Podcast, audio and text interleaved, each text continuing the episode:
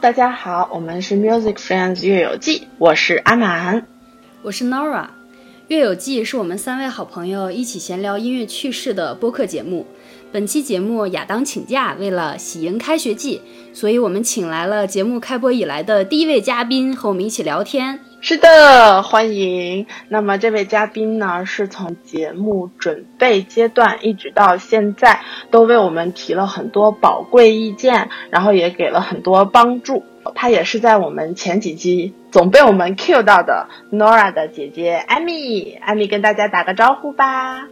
大家好，我是 Amy。大家听到的片头曲是我们很喜欢的勃拉姆斯 D 大调小提琴协奏曲的第二乐章，是由 Amy 推荐的。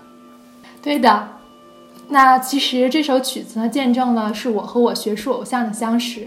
因为我是研究管理和组织的嘛，这位偶像他研究的行业通常都特别有意思。我认识他的那一次呢，他是在讲自己一篇新发表的文章，是说合成器在刚刚起步的时候，公司有两种对这个产品的认知，一种观点。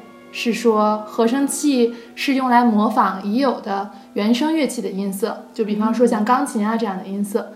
那还有一种观点呢，是说合成器就变成了一种新的乐器，它可以用来发出不同的声音。这篇文章主要讲的呢，就是不同的合成器制造商是怎么样根据不同的认知去定位自己的产品的。啊，那那个合成器它其实就是我们在后期录音啊。或者是现场乐队会遇到的，它是一个设备还是一个软件？哦，它是一个嗯，就是那个设备。我自我自己是觉得，现在创造音乐的人比较多，其实是用合成器去做新的音乐。那这篇文章我觉得还是蛮有意思的。感兴趣的话，我们也可以把这个文章的链接分给大家。啊，其实我们做研究有一个很重要的一点。就是说要对行业有深刻的认知。那这个教授呢，就给我们举例说，成为一个新乐器最主要的标志就是能演奏 solo。他说，其实他自己教授身份之外是吹 oboe，就是双簧管。这也太厉害了。对，所以他当时在给我们课上就是讲的时候，就播放了这一段他最喜欢的 oboe solo，就是刚刚我们给大家听到的勃拉姆斯 D 大调小提琴协奏曲。那他有吹吗？他有现场给你们吹一下吗？还是他只是放了这个音频？他帮我们找了一段音频，不是他自己吹的。其实这个老师他自己是真的很严肃的在做音乐的，就他在教授身份之外，其实是有参与波士顿当地的乐团，就他有进行表演的。哇，好厉害啊！非常有意思。就下课之后，我们两个聊天儿，然后就聊到，如果说一个作曲家能给乐队编写这么好的 solo，那其实会特别有演奏者让有被看到和被懂得的这种感觉。那我自己就觉得这件事儿让我和我这位学术偶像就是在研究之外建立一种特别的连接吧。所以说这曲子对我。意义还挺深刻的。那其实就是通过这首乐曲，或者是你们喜欢的这个作曲家，找到了一个共同点，可以聊的东西就会更多一些。关于演奏者被看见这一点，我真的嗯深有感触。比如德沃夏克，他就特别喜欢写中提琴的旋律，所以我们其实很爱拉德沃夏克的作品。有一种终于拉到旋律的那个 兴奋感。对，其实最一开始我们拉重奏就有演过德国夏克的这个钢琴弦乐五重奏。排练这首曲子的时候呢，Amy 正好在我的城市，呃，她有去现场听过我们的排练。我记得我们大学时期，我首先听到的第一部五重奏是鳟鱼的，当时我们看的是那个杜普雷，呃，帕尔曼，对，帕尔曼。九克曼还有巴伦博伊姆，贝斯是谁拉的来着？呃，佐宾梅塔还有他们这个大咖组，完全是一个大神级别的。然后他们就有点像纪录片一样的，把他们从台前幕后一直到演出完整的一个视频，全都是大咖们，就印象特别深刻。后来我们在听到一起排练的这首德沃夏克的五重奏的时候，就首先是被他的这个旋律。旋律就感动了，就觉得好好听。对，大提和中提那个 solo 特别的棒。因为我们当时排练的时候是用长笛吹的一声部嘛，不仅这样，我们还后来去参加了比赛，开了一场音乐会。我觉得有点像我们几个人的这种交响情人梦一般的感觉。嗯，对。排练五重奏的同时呢，我正好在跟一个朋友排练二重奏。在我们演奏的时候，Amy 正好在琴房，然后他就被这种与乐器面对面的听觉效果打动了，然后当时还跟我感慨了半天。是的，是的，就其实我现在播放列表里面那个卡萨帕蒂亚还是你们当时两个人录的版本呢。就作为一个音乐欣赏者，其实我自己心路历程有受到你们很多影响。那早早的我就走进了音乐厅去听现场的演奏，从你们最开始校园排练演出，后面我就会积极的去参加各个城市的乐团的表演。哇啊，其实就是想。带着无知的心态去走进音乐厅，就也能被现场的那个氛围所吸引。那有的时候，我觉得我看演出的话，会记下就当时特别打动我的作品。回家之后呢，我就在按图索骥去找，那有哪些相关的音乐可以拿来听。再后来，就慢慢对不同的乐器到底是什么音色很感兴趣，在音乐厅里面就会观察。就看哪一个人什么乐器在演奏，哪一些乐器之间进行了对话，有这些兴趣还有好奇心引导着，就慢慢的就想研究更，啊深入的复杂的，比如和声进程啊，或者乐器原理啊，就不知不觉的就加强了理论和历史的学习。我觉得这个可能就是一个性格原因吧，就比如艾米从小是不是无论是学习或者什么的都比较喜欢钻研。比如说你感兴趣的东西，你就会花时间去去做这个功课。我觉得有的时候这个功课你都能做到和声这一步，我就觉得在我看来是非常棒、非常优秀的一个行为。对，自从嗯，Amy 开始听音乐会，然后我我在拉中提琴的那个阶段，他总是在问我。我今天特别仔细的想去找重提琴什么时候拉，然后我想去听它的音色，可是我听不到。这一段这一段回忆太扎心了，可能到现在他也不是很清楚，就是中提琴在乐团里的那个声音是什么样的。其实还是就是我们中间的这个声部蛮难听到的。嗯，是的，是的。比如说肢体啊这些，真的是要有一呃了解，可能才会比较能听得到。对，我记得有一年，Amy 让我找阿满来推荐一个呃一些木管五重奏的专辑，最后被阿满拒绝了，因为他说他只喜欢听弦乐四重奏。是的，我记得当时你问我说：“哎，艾米，让我问一下你有没有好听的木管五重奏？”我说没有，我不，我都不听的，我都听弦乐。我当时还想，艾米应该会觉得嗯很奇怪吧？你作为一个场地专业人，竟然不听木管五重奏。是啊，你这就是一个卧底，就完全没想到。我自己是很喜欢木管乐器的音色。那我觉得，其实对我来讲，很多朋友就觉得自己不懂音乐，担心听不懂，就会觉得对音乐厅也是避之不及。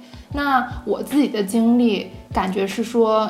不管什么样，你其实是可以被音乐直觉性打动的。就我做功课的话，我也不会说提前去做功课，感兴趣的很多东西也是说被直觉性打动了之后，嗯，才慢慢去更深入了解的。就你没有不要提前就害怕这件事儿，觉得是一件啊放到神坛的位置。其实古典音乐就还蛮好懂的。其实有时候是，其实像今天我和我朋友也在聊这件事情。他们就会下意识的说一句话，就是因为我五音不全，或者是我不听音乐，我就从来没有想过要去听音乐这件事情。是的，其实你坐在音乐厅去听现场，那个氛围真的特别不一样。像我之前给你们推荐了一首比较冷门的，其实海顿四重奏的作品，那一首就是我自己去听了现场演奏之后喜欢上的。就如果你说让我在家用 Apple Music 或者用其他的软件儿去听。听海顿全集，就可能我没有办法真的能体会到那种特别流动的情感。那我在这儿也特别的就推荐大家都能到音乐厅去亲自的感受。那呃，Amy 可以给我们讲一讲，一般你在国外会怎么样的一个流程去听音乐会吗？呃，比如说我们在国内的话，现在其实资讯都很方便。各个乐团或者各地的大剧院，它都会有相应的公众号和微博，呃，每周都会对他们这周要进行的演出做一个推介，呃，甚至还会做的很详细，呃，这场音乐会的内容，呃，演奏家他都会做一个算导读类的吧。其实我觉得这是一个很好的普及和科普的一个行为。那国外，呃，一般你会怎么样去搜索这些内容呢？首先就是直接搜当地乐团的网站，那欧洲和美国的乐团一般都是在他们的官方网站上直接就可以买票。香港和新加坡的话呢，除了看官网买票的渠道会有那个统一的售票系统，香港的话应该叫 Urbtix 城市售票网，新加坡的话是 Sistik。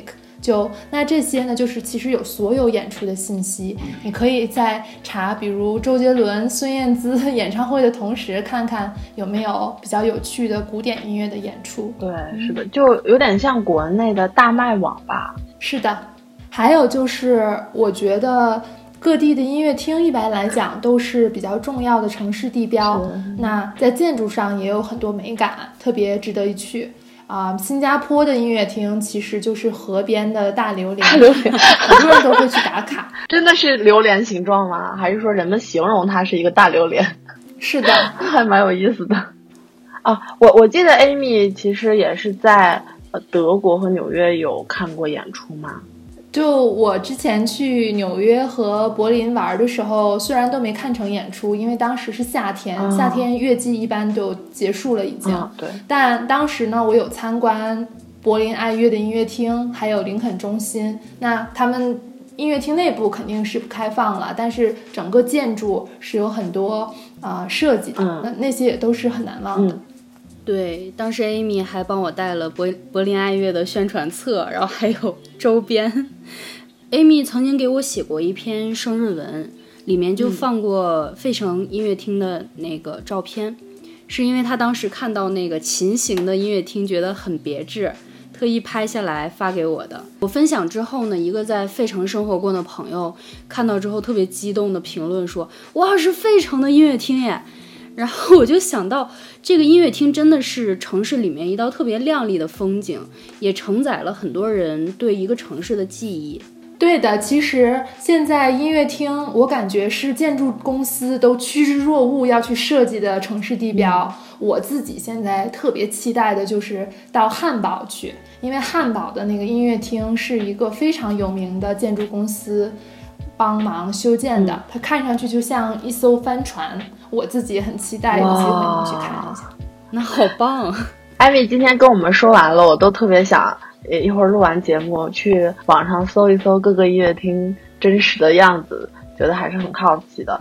嗯，我觉得艾米现在已经把在一个地方看演出列入自己的一个日常安排的感觉，像啊看电影啊、健身啊，只要时间允许，内容感兴趣。都会去看，一个是非常羡慕的，还有一个是让我特别欣赏。你一般去看演出会倾向于什么样的喜好呢？比如说像作曲家或者是乐团之类的吗？而且艾米有没有想过有时间去学一件乐器呢？啊，就我最近刚搬到一个新城市，其实有打算学习单簧管，想说工作之余能有一个兴趣，让生活有个平衡吧。哇，那。单簧管算是我这些年听音乐最喜欢的一个音色了，觉得跟我自己个性还蛮符合的。之前 Nora 推荐了我去听一个走进单簧管的在线课程，那里面就形容单簧管的声音是镀金的皮革，我觉得哇，真的是又恰切又有诗意。这个形容特别有质感，是的，因为单簧管是。木管乐器中包容性很强的一个乐器，因为它的音域特别的广，然后音色比较柔和。像莫扎特、韦伯、勃拉姆斯都为单簧管和弦乐创作过一些重奏的作品，是我们比较了解的。对，刚刚阿玛还有问到说我喜欢的演出还有作曲家，那作曲家方面，我是很偏爱勃拉姆斯的。虽然有些痴心妄想吧，但学单簧管，我其实还蛮希望这辈子能学会他那个五重奏。那去年 Nora 生日月的时候，我去茱莉亚音乐学院也给他买了这一首五重奏的乐谱。哇，至于我喜欢的啊、呃演出形式，那我这些年越来越偏好的其实是室内乐形式的演奏。啊，基本上住在一个城市的话，有室内乐的演出，我都会不加选择的直接去听。交响乐反而是会大概看一下，那这个曲目是不是我所喜欢的。说到这儿呢，我也想做一个比较。我觉得国内很多城市乐团编排的曲目蛮有想法、蛮有亲和力的，相对来说比较入耳。就是 说听众不是特别的懂音乐，也能够到现场欣赏。对，所以我觉得这一点在国内是很有优势的，鼓励大家能走进这个音乐厅吧。嗯那我钟爱室内乐比较重要的原因，也是因为这类的演出场地通常来说会更小一点儿，演奏者、欣欣赏者他们的距离更近，氛围也比较温馨，就很有很多情绪上面的互动。通常我都是听完了现场回来种很多草，就会买 CD 呀、或者去下载嗯数字音乐。很多室内乐团它其实也会进行国际的巡演。我在新加坡的时候有听过伦敦海顿四重奏、布鲁克林骑士等等的，还有他们会跟本地的城市乐团进行合作。那在国内是不是也应该听得到很多新鲜的室内乐团的演出吧？呃，去年因为 Amy 去听了布鲁克林四重奏、布鲁克林骑士他们的演出，因为他们是我们在 YMCG 的一组导师，我推荐他去听，他听完现场觉得哇太棒了，然后我特意跑到天津去听他们来国内的演出，然后阿满缺席了。哦，我特别后悔。对，那个现场真的太棒了，因为他们其实是会演奏一些现代音乐，然后会尝试各种不同的音响，比如说人声啊、打击乐的一些形式啊，然后制造不同的音色，去形成不同的一个现场的氛围，我觉得是创意非常好的。嗯，现在有一些国内的室内乐团也会做一些普及的音乐会，比方说久石让、电影音乐之类的。这个就是小朋友们会感兴趣。除了古典乐迷呢，就是大众也会愿意去走进音乐厅来听这些跟他们更有共鸣的作品。呃，我前段时间有看那个琥珀四重奏，他们在哔哩哔哩上会做直播，呃，每位老师都会对下面要进行的演奏进行讲解，我觉得也是特别好的一个形式。呃，记得我们之前年前去 YMCG 嘛，当时 Nora 也跟悠悠面谈过相关类型的问题，对吧？因为我们每一个人跟悠悠都有一个一对一的面谈的机会，就在问他怎么样才能去长期的保持一个室内乐组。这个问题我跟 Amy 也讨论过，当时友友讲到的最重要的一点就是要找价值观相同的人。那要是聊到组织和合作这一个方面呢，Amy 应该是专家，因为我在拉重奏差不多有十多年的时间。呃，有自己参与的，也有我去组织的室内乐团。在这个过程中呢，会发现一个组合长期合作下去是非常非常难经营的。所以遇到这这种类似的问题，我就会向 Amy 去咨询，怎么样能更有效的解决问题。比如说有矛盾或者发生理念上的冲突，我们应该怎么样去磨合会更有效率？嗯，后来我就在一个重奏组里面感受到。其实每一个成员去找到自己的角色，是在重奏里面非常舒服的一件事情。就这件事情，我还跟 Amy 特别开心的讲过。嗯，我觉得其实这也是比较难的一件事情，找到各自的一个角色。那么啊、a m y 是组织合作这方面的专家，呃，是你研究的方向对吧？那我也很好奇，你博士期间的研究的这些内容，可以跟我们简单的介绍一下吗？好的，我其实研究大方向是创业和组织理论。我的核心兴趣是说新兴市场还有新兴的企业是怎么形成的，尤其是在数字行业还有文化行业。所以我自己其实是对音乐啊还有艺术这方面的行业是很感兴趣的。纳尔刚刚提到的在乐团里面的感受，其实在组织理论的研究当中有很多类似的 insight。包括九十年代，其实有管理学者把交响乐团或者重奏乐团作为研究对象，来研究合作还有领导力这样的问题。重奏作为一个有机的组织，其实演奏者之间互动是非常精妙的。